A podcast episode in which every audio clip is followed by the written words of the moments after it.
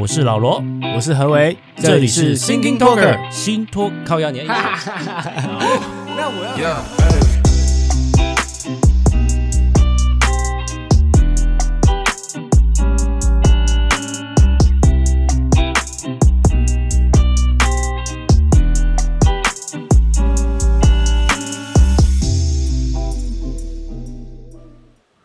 好的，嗯，就是说，Yes。微解封一，其实中央就是制定这个方针方向，那实际执行的，就是地方政府嘛，没错吧？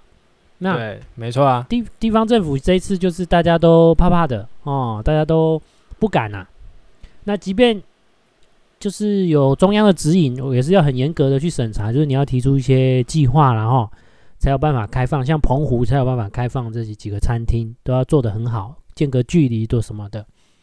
对啊，所以你回过头来看哦，这个事情未解封这个事情，地方政府就会去就会去抨击中央，就说，哎，甩锅地方去负责，就是中央为什么不愿意负责，就甩锅地方啊，就是就是说，啊，各地方政府还要怎么，就是，诶，各自评估，然后去做出一些这种计划。我心里就在想说，那么你现在是地方政府，你就是治理你那个县市啊。啊，不然全全全台湾都不要县市啊，全部就是呃呃台湾国就好啦，对不对？那你想让你中央政府、地方政府干嘛？只有在这种要负责任的时候，才会说为什么你不强制规范？啊，很多打疫苗或者是很多呃防疫政策的时候，都是哦自己开记者会讲的讲的多怎么多怎么样多厉害，有功就要抢，然后有难就不敢当的那种概念。哦好，我们今天不能太负面。挖掘神失踪就是要有啊、呃、EQ 高 EQ 高 EQ，对对对。然后，诶，这个微解封不是，其实餐饮业是很期待的嘛，但是又怕受伤害，就回诶，来诶，我打个诶，我打个岔，你说，其实我我遇到了几个，我我应该说身边几个餐饮业的朋友，包含我自己，嗯、其实都没有在期待解封这件事情，甚至微解封这件事情，我们都没有期待。好，为什么？因为其实，在我们的认知，我当然不是说全部的人啊，嗯、我们的认知就是，其实现在的状况还没有很明朗。呃，你说疫苗在打了没错，但是还是陆陆续续还是有确诊，而且还是有陆续在爆发一些地方的一些呃，你说比较高的案例啊什么的、嗯、数字啊什么的。虽然说虽然说好，台中像你今天才两个，可是因为毕竟台湾就这么小嘛，你要说。跨县市的感染，或是突然一下很多人都不无可能。对，然后再加上现在你看，前两天才刚说微解封，各大就是旅游的地方啊，就开始有一些人潮了。嗯，那在可能无症状的不在不知情的情况下，搞不好他也去了，然后又又再次的压起来。嗯，那其实你说餐饮业啊，我们其实是很脆弱的，就是今天只要有一个来过我们的店。嗯我们除了要有被感染风险之外，还要店修嘛？对，所以其实你说这个微解封，我们其实自己内部在讨论啊，嗯、都没有要开放内用这件事情。好，就是假设地方有要解封，对不对？嗯、现在是地方也直接说不要嘛？对。但是我们自己的角色是，假设地方说要，可是我们自己还是没有要开。好，尽管哦，嗯、在内用的部分我都已经准备好了。嗯、你说那些防疫的隔板啊？嗯或是员工的那些防护防护具啊，什么东西，我其实都准备好了。嗯，可是我还是没有打算要先解禁这样子。好，我我简单解读啦哈。原则上就是你们会担心的，就是第一个刚刚讲的人一旦群聚，然后有一个案例之后，你们的店休那样损失会更大。第二个就是说，未解封的人潮还不够足以能够是获利的来源。哦，没错，就是它的量没办法达到一个能够获利的量，所以也就是说，你付出的成本会超过。大概就主要是这两个。这个有你这个讲的，你这个讲的很对啊。就是像去年啊，嗯、去年我们虽然说台湾没有到很严重，对不对？嗯。但是也是有让很多人就是比较没有出来消费。对。所以去年。去年初的时候，那一波疫情，台湾虽然没有影响太多，不过还是有部分商家受到影响。嗯，但是大家都忍住嘛，都撑着，对不对？对。可是你会发现，去年年底或是在年后的时候，后后半段的时候，就开始有一些店家倒了。嗯，就是因为那些消费的力道都不够了。对，他们虽然说前面撑过去，可是后面回回来的速度太慢，所以还是嘎不过去就倒掉，就没有利润嘛。对，那今年这个状况一定更明显，就是你看哦，虽然说这几个月我们撑下来，对，店家都撑住了，假设有撑住啊，嗯，就算解封了，人也不会回来这么快。在这个情况下，今年年底甚至明年年初，一定会有更多店倒掉。对，好，那就来回到再进阶到一个比较重要的事情，就是如果说大家都打了疫苗之后的解封，你你觉得呢？就是说大家要打疫苗，可能五六成的人都打疫苗，然后就是算是半解封。那这个状态下，我觉得，我觉得你们餐饮业怎么看？假设如果是这个前提啦，对，但是还是会确诊哦，哦，但是就是说。呃，可能感染率没那么高，因为大家有防护力，可是还是会哦，还是有风险哦。那只是就是看当时的国家政策是不是？我觉得确诊的那个差别是说，今天他在回溯来说，他就是大概前几天、前几周内的人去感染到，嗯，然后跑出来，对不对？对。那为什么我们去年的时候也是会陆陆续续看到一些确诊的人，但是都找得到来源，对不对？对。假设你讲的东西属。已经是现在的那个状态了。我我觉得我我如果会通过我自己要开店的话，一定是说现在这些还是有确诊的发生的的那些案例，但都找得到来源，然后也都有把它就是规范起来。那我会觉得这样相对是安心的状态。可是现在已经不是那时候的状态，因为那时候就是是都是境外移入，然后都追踪得到。然后再就是说，即便有小群去爆发，可是好像那个范围控制的还得以。但现在就是因为已经散过一次了，散过一次之后，现在这个社会基本上有很多的黑数。嗯、是啊，所以就不会像去年这么的，可以讲说不像去年那么乐观呐、啊。但是就是说，至少如果说大家有疫苗，我说我说时间点还是在跑嘛，那这些黑数还是会陆续跑出来，对不对？对。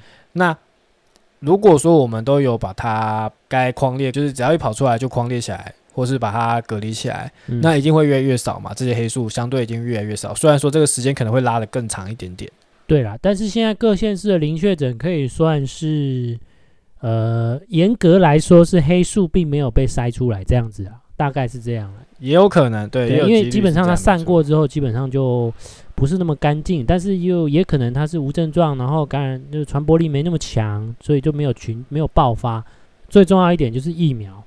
那现在呢？根据今天最新的覆盖率，全台湾已经达到的十七趴，就是说，就是说总人口的十七趴。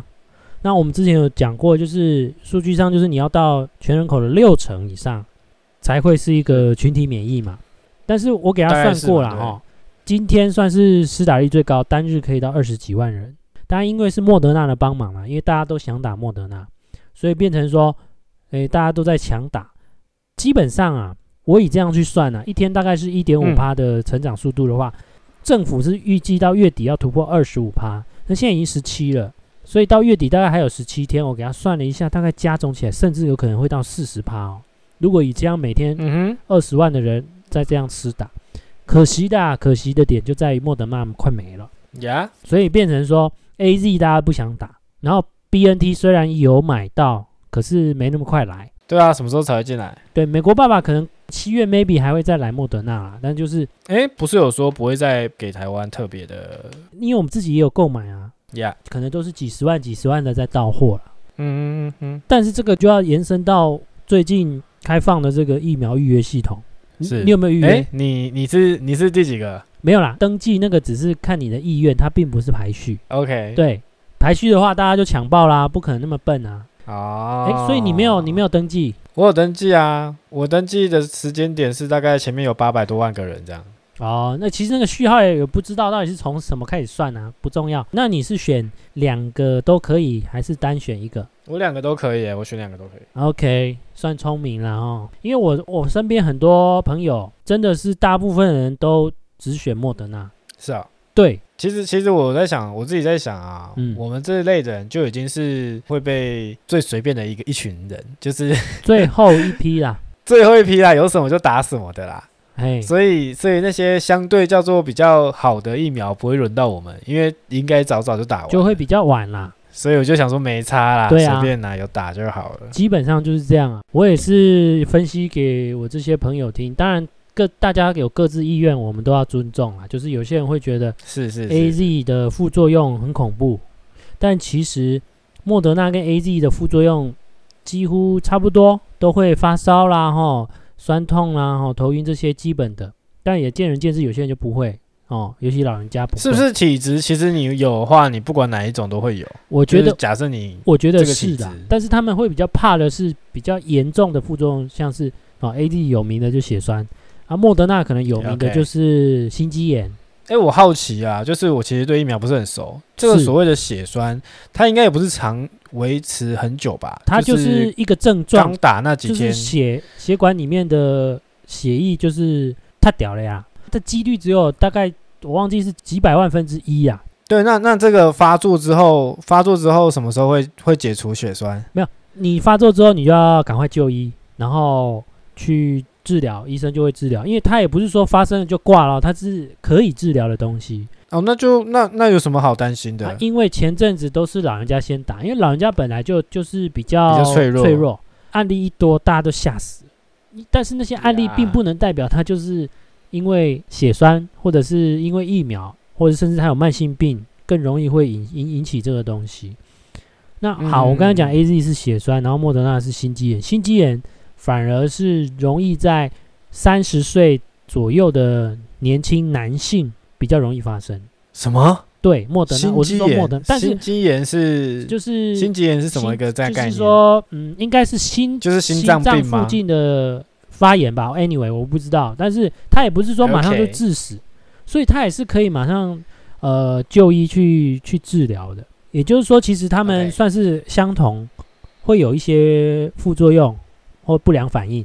唯一我觉得最大的差别啦，就是说他们的保护力，AZ 在两剂的情况下可能只有八十几趴，那莫德纳两剂的情况下是可以到九十四趴，就差了十几趴。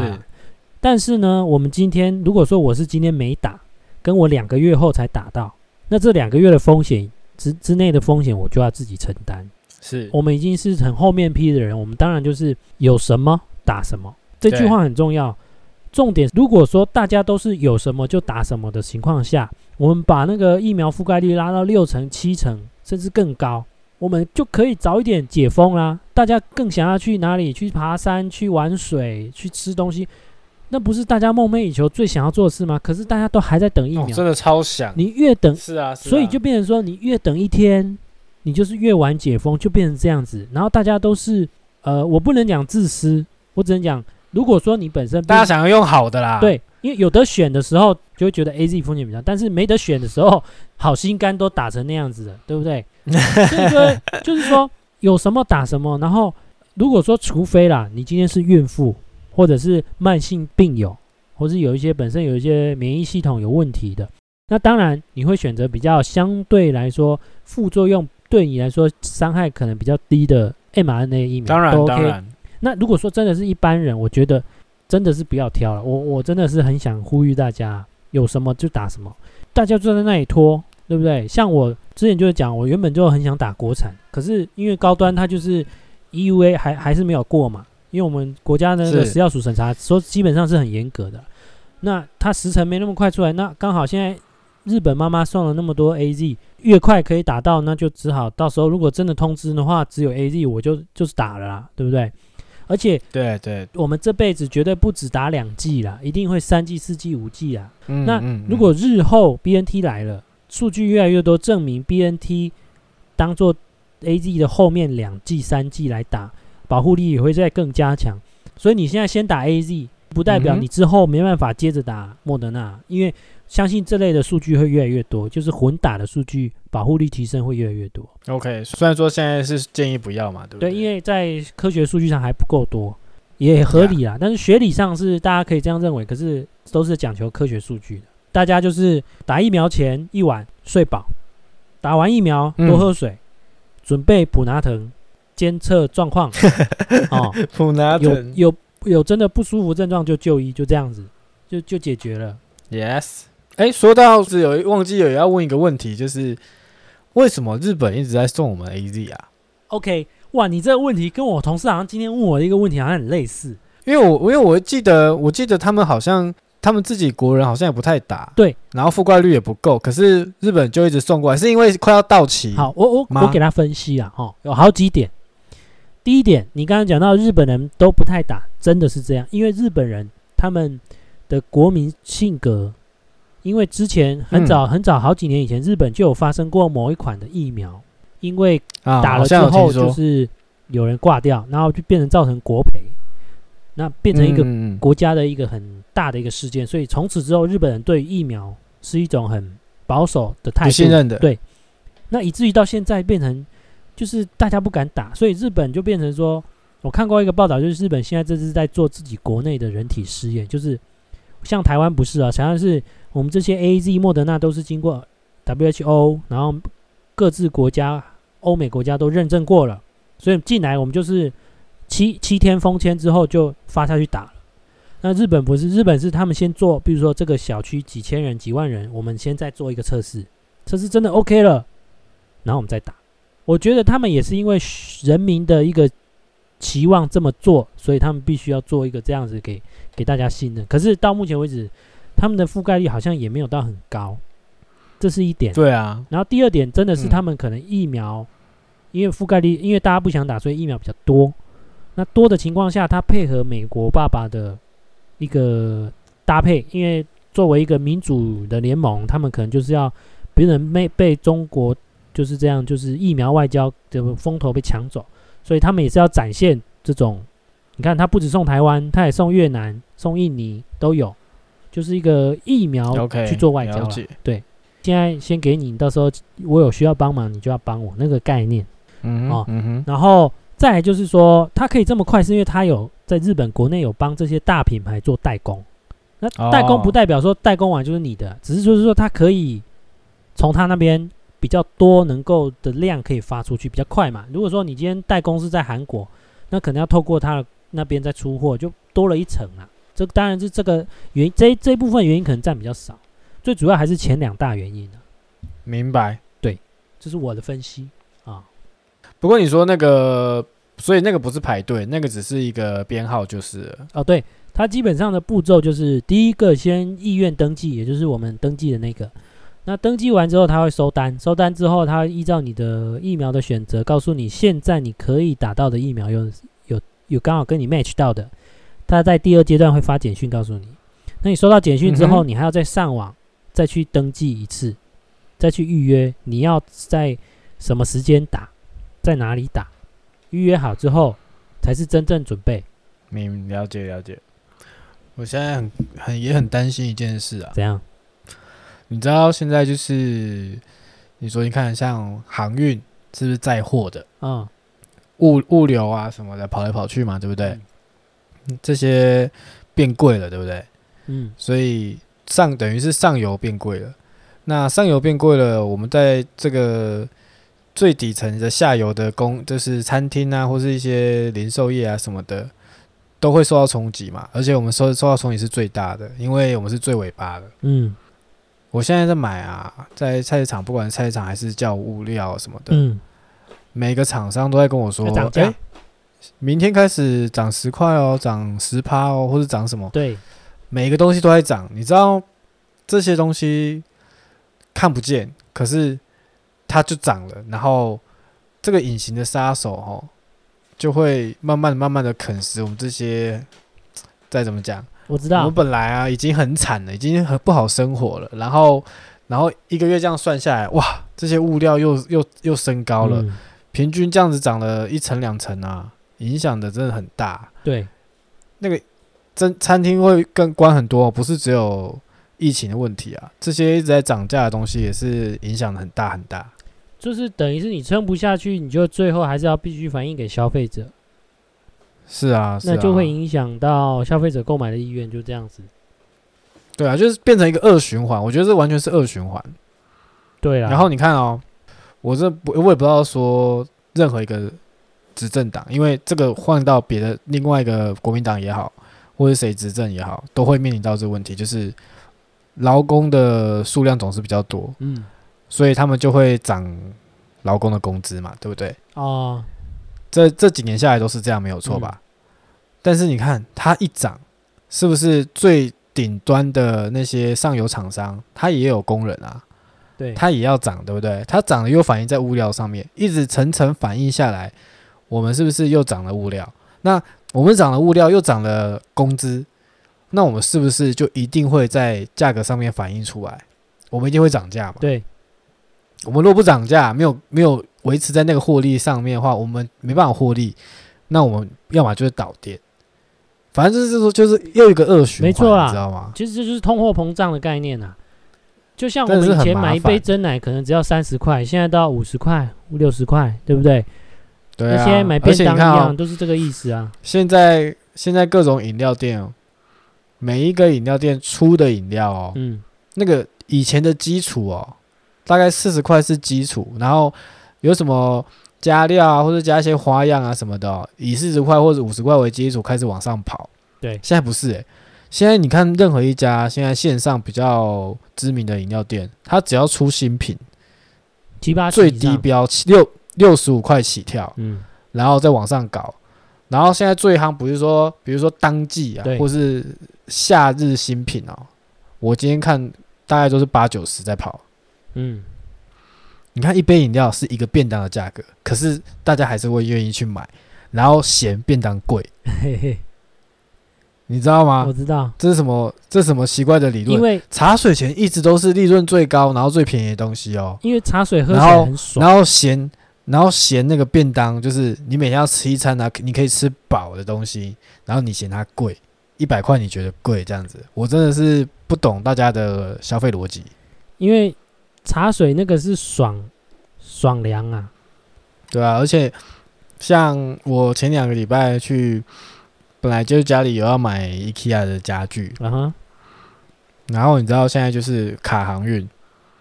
卡货柜，他们没有进来。IKEA 家具哦买不到，你知道吗？哦，要最基本的、最基本、最便宜那种东西，居然没货。嗯哼哼。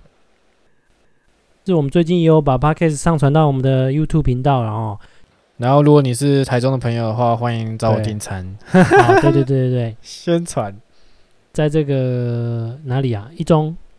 一中商圈，一中商圈的 Gate 好不好？G A T E，搜寻 G A T E，马上就可以得到你相关讯息。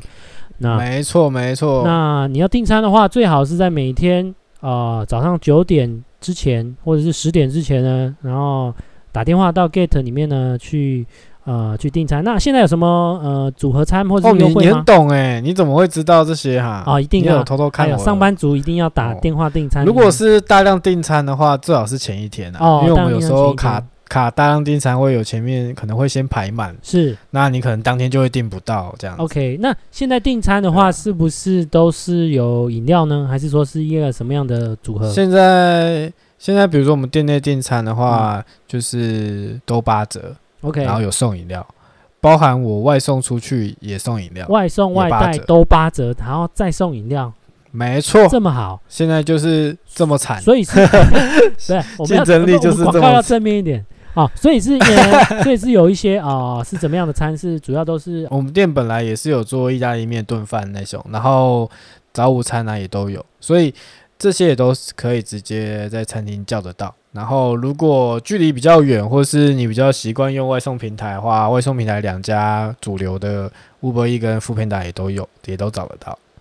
那我当然是比较倾向可以可以直接找我们订，然后我们帮你送过去也都没问题。对，这个是对对店家最友善。那另外，我想请教，呃，我看照片是不是很多都是双主菜啊？我看起来很漂亮呢，很厉害呢。嗯，双拼的部分我们目前是有两款，一个是鸡跟猪的，一个是。呃，比较喜欢吃牛的朋友可以直接吃双牛的双拼，然后它就里面是有牛五花跟骰子牛这样的搭配，这样子。这样像双拼或者是单主菜，这个一一份大概是卖多少钱？像我们现在最便宜是猪五花，嗯、然后这是自豚的部分，它是我们现在是单定价是一百一嘛，嗯、啊，现在八折，所以是八十八，所以已经是低于。